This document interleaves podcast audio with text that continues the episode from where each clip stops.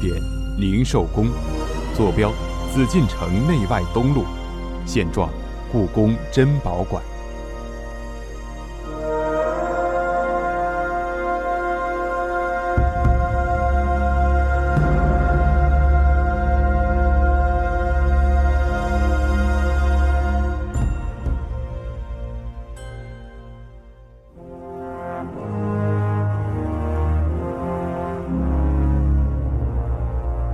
宁寿宫区是乾隆皇帝为自己退位之后准备的太上皇宫殿，在紫禁城内外东路，占据了东北部一大块长方形的院落。区域就是叫做以前叫做宁寿宫，再早的我们就不说了啊，我们就还是说清代的这时候吧。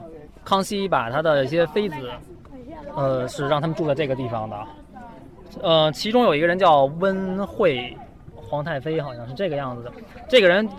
给人感觉他对乾隆是有恩的那种感觉。这个妃子当时是非常年轻的，嫁给康熙的时候，当时乾隆因为受到他爷爷的喜爱，不赏赐他可以到宫里去居住嘛？那么乾隆和他爷爷大概相处了有半年的时间，后来老爷子就去世了。那么这半年时间他们在一起的时候，可能这个太妃对乾隆也是非常照顾的。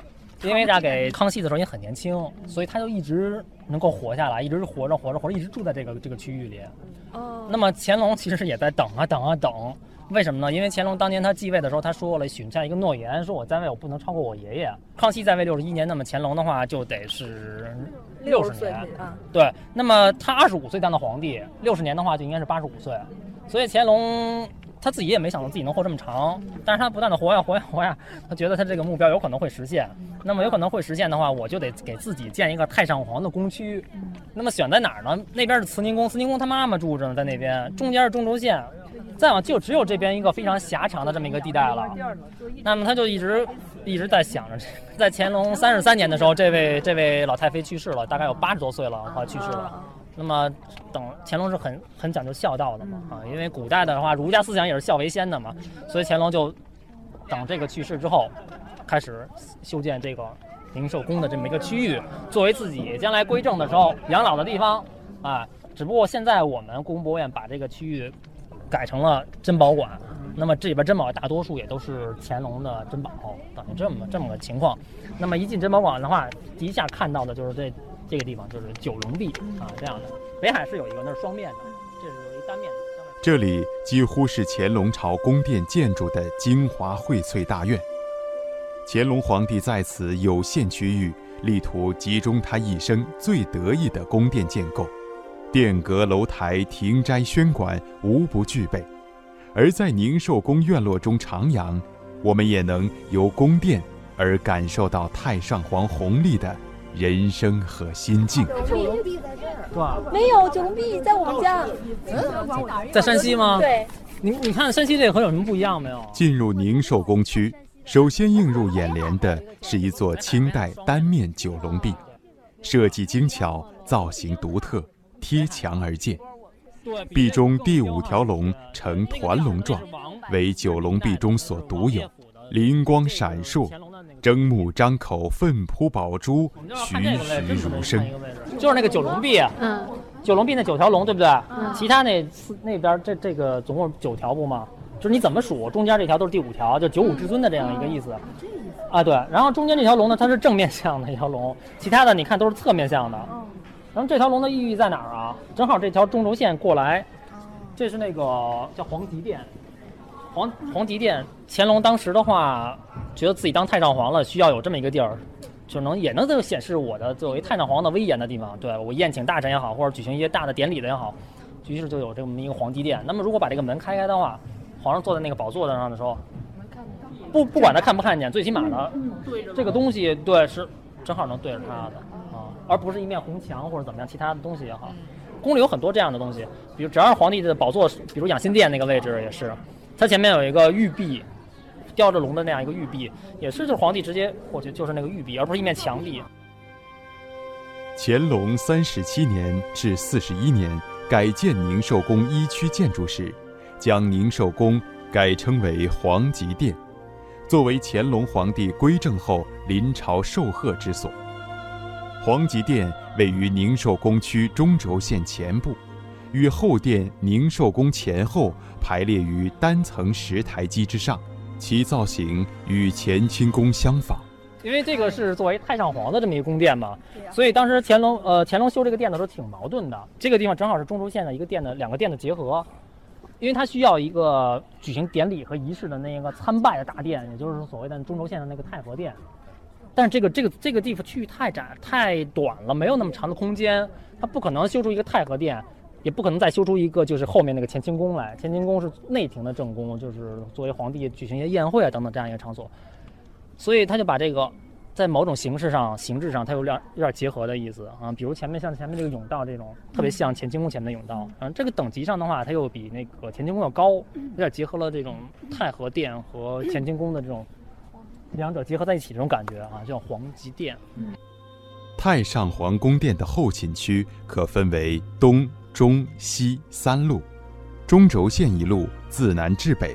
依次为仿养心殿规制的养性殿，仿长春园纯化轩的乐寿堂，还有颐和轩和景祺阁以穿廊连为宫字殿。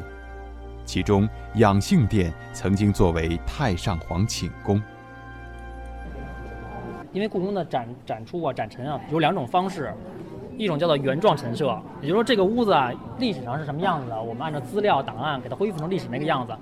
但是您进不去，为什么呢？因为都是原来的文物在里面，您只能扒着窗户去看，那叫原状陈设。还有一种就是叫做展厅陈设，比如有青铜器馆啊或者玉器馆，你是可以进到屋子里面去的，但是屋子里面摆的都不是原来的东西了，而是一个个的柜子里面摆放着瓷器或者玉器也好，像文华殿那个样子。那么这个地方可能将来会恢复成一个原状，原状的话会怎么样呢？我们看到顶上这个叫做藻井，一般的有藻井的地方，肯定底下就是皇帝那个宝座，比如像太和殿、养心殿啊。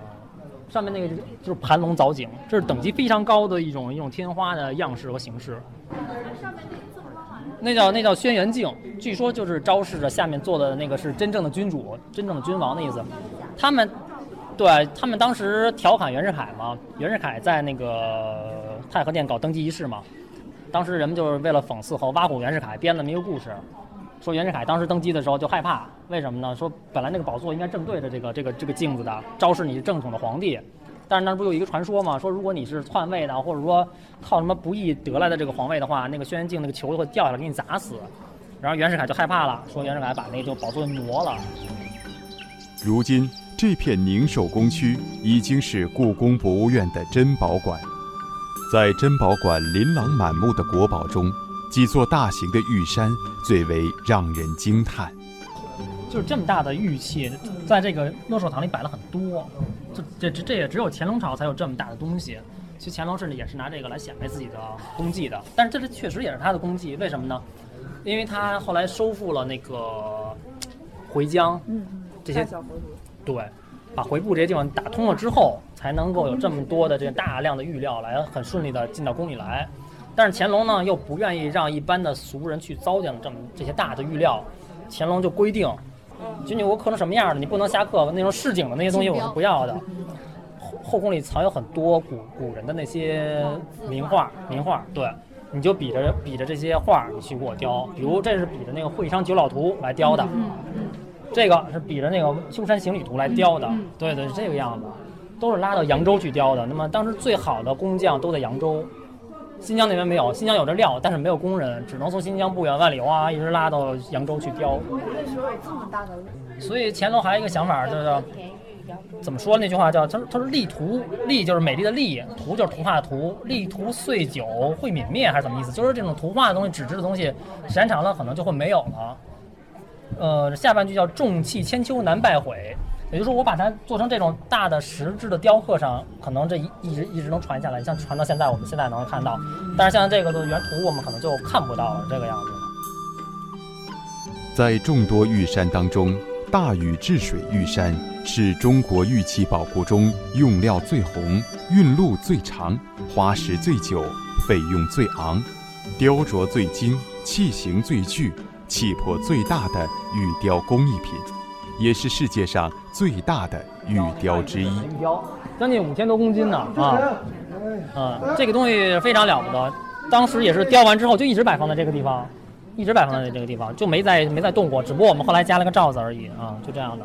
哎呀，对，就是模仿着宫里当时有个大禹开山图，那每命工匠比的这个图，又做了木样，又做蜡样，先做蜡样，做木样，就几经的雕刻，皇帝满意了，然后最后才做成这么一个玉山。